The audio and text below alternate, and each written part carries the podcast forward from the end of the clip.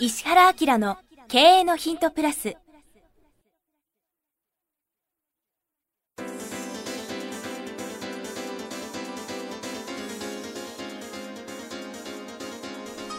ポッドキャスト石原明の経営のヒントプラスは勝てるビジネスモデルや売れる仕組みの作り方。経営者や起業家が持っておくべき能力とその磨き方。リーダーの育成や強い組織の作り方などについて経営コンサルタントの石原明がリスナーの皆様からのご質問に直接お答えする形でお伝えしていく番組です。企業を継続発展させるためのノウハウを提供する日本経営教育研究所がお届けいたします。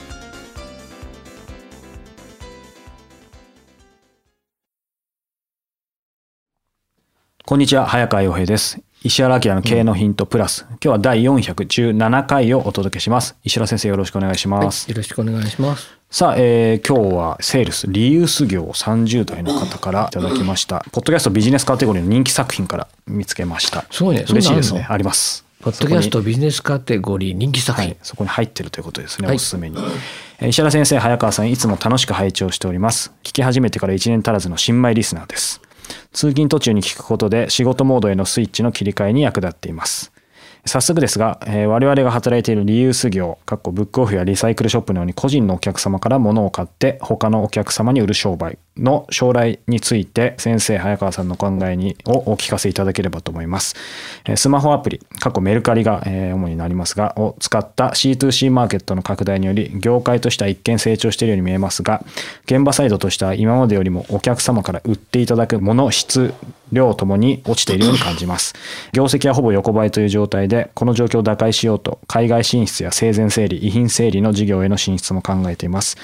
先生から見て今後この業界はどのようになっていくか中小企業が今後も生き残っていく上で何が必要なのかお考えを聞かせていただければ幸いですということです。この人ってさ、はい、経営者なの？セールスって書いてあるので経営者ではないかもね。うん規模がちょっとどのくらいなのかってことですけど会社自体も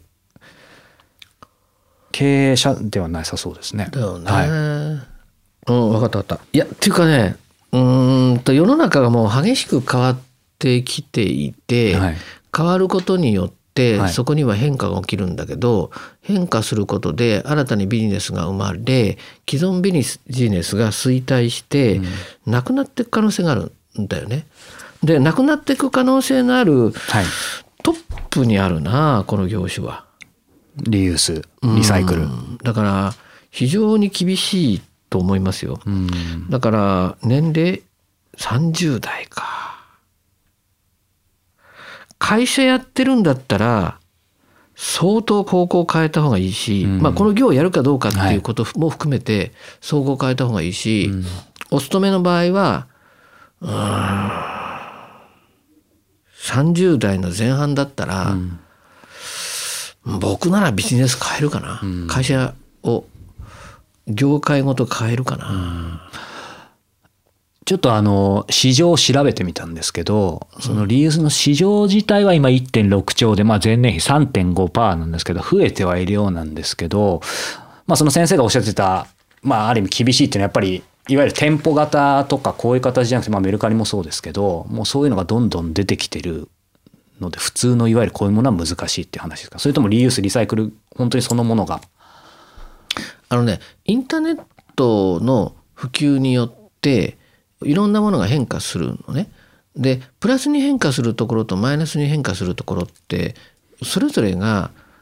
うんなんか固有なんだよね。例えばインターネットの普及によって爆発的に恩恵を受けたのは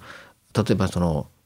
こういう店舗型だとすると不動産屋さんなんでね。不動産屋さんは何がいいかっていうとインターネットによって情報を日本中とかにまあ世界中にまくことができるけど物理的には人が人が住むとか移動するっていうことになってくると、はい、地域ってことが起きちゃうのでだからその地域密着でインターネットの商売がプラスアルファに働いて、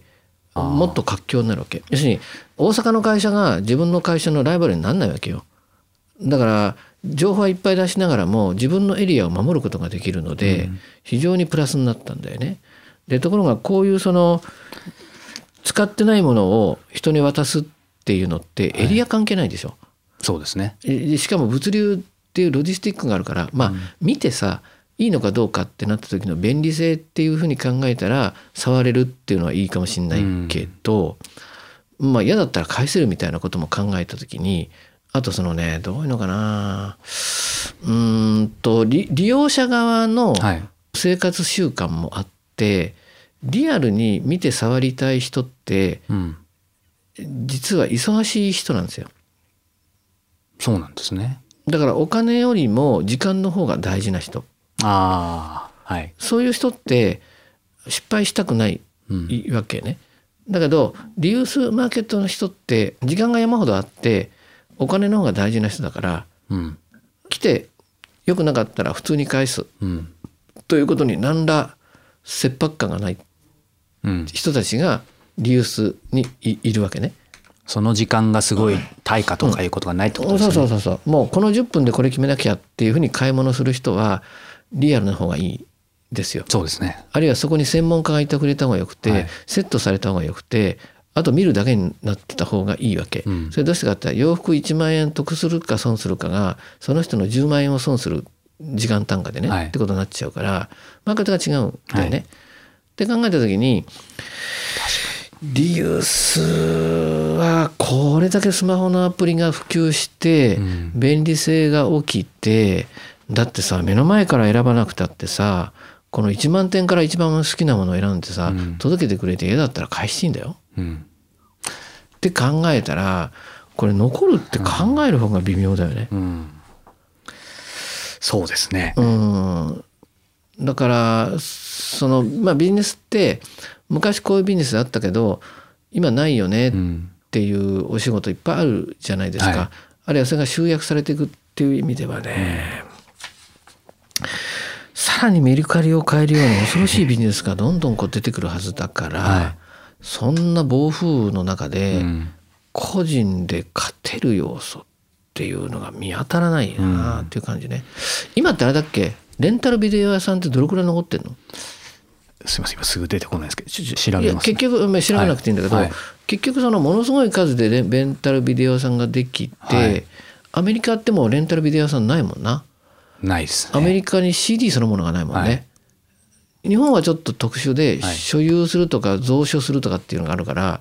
まだまだね物が残ってて、はい。だからガイタレさんは日本でとにかく CD 売れて儲かるから、うんやったら日本でコンサートするじゃんっていうようなことが起きてるじゃない、はい。だからでも大きい流れで考えた時にはそれなかなか難しいと思うから、うん。まあ今のうちビジネスが成り立ってるうちに、はいあるいは収入があるうちに、うんもう息止めて、はい。どこの業種に何やるかっうん。ていうことを考えて、はい。方向転換なりうん。業種を変えた転職なりがすごく重要かな。そうか、まあ、この会社云々というよりも、そもそも業種。うーん。いやこうならないように、はい。本当はさビジネスって面白くて儲かってるうちに儲かった利益を別のところに投資したり、うん。新規のビジネスを起こしたり、はい。あるいは本来はね、はいそれを投資して働かなくても良くなるようにうんっていうことを枠組みで作ってくれてるのがはい資本主義社会なんだけど、どうしてもなんかね目の前の仕事を一生懸命やっちゃって、未来を全然構築しないっていう場合が多いんだよね。じゃあ分かんだけどここの経営者がさ、はい。もうちゃんとした資本主義社会分かってて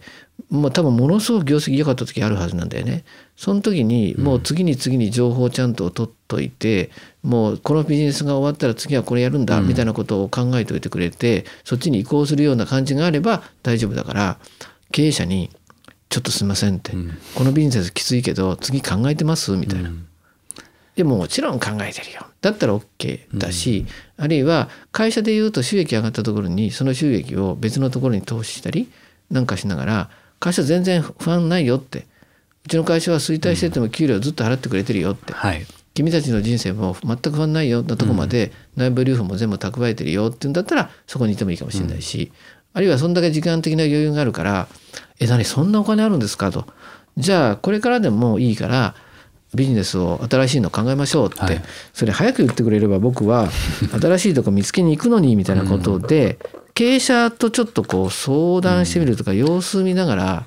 っていうのもあるかもしれないね。うん、いわゆる経営にあるようにその確実に衰退期が基本的にビジネス来るわけですもんね。こう伸び盛りでその後衰退っていう。そうそうそうそう日本はちょっと稀でずっと人口がが増えてたっていう、はい。ちょっと変特殊なマーケットがあったから、経営者全体がそこに対する体制がないよね、弱い、うん、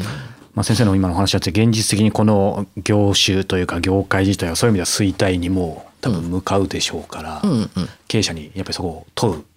そうそうそう。ことですねまず、うんその上でどうするか、うん。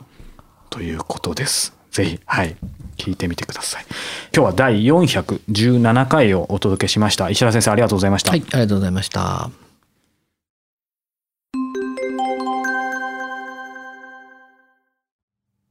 番組よりお知らせがございます。当番組は第1回より無料で公開しておりますが、番組回数の増加により、ポッドキャストの登録数の上限に達したため、iTunes やポッドキャストアプリで、すべての回をお聞きいただくことができなくなっております。ウェブサイトでは第1回からすべての回をお聞きいただけますので、ウェブサイト石原明 .com のポッドキャストのバナーからアクセスしていただき、経営のヒントプラスをお楽しみください。今日のポッドキャストはいかがでしたか？番組では石原明への質問をお待ちしております。ウェブサイト石原明 .com にあるフォームからお申し込みください。URL は www.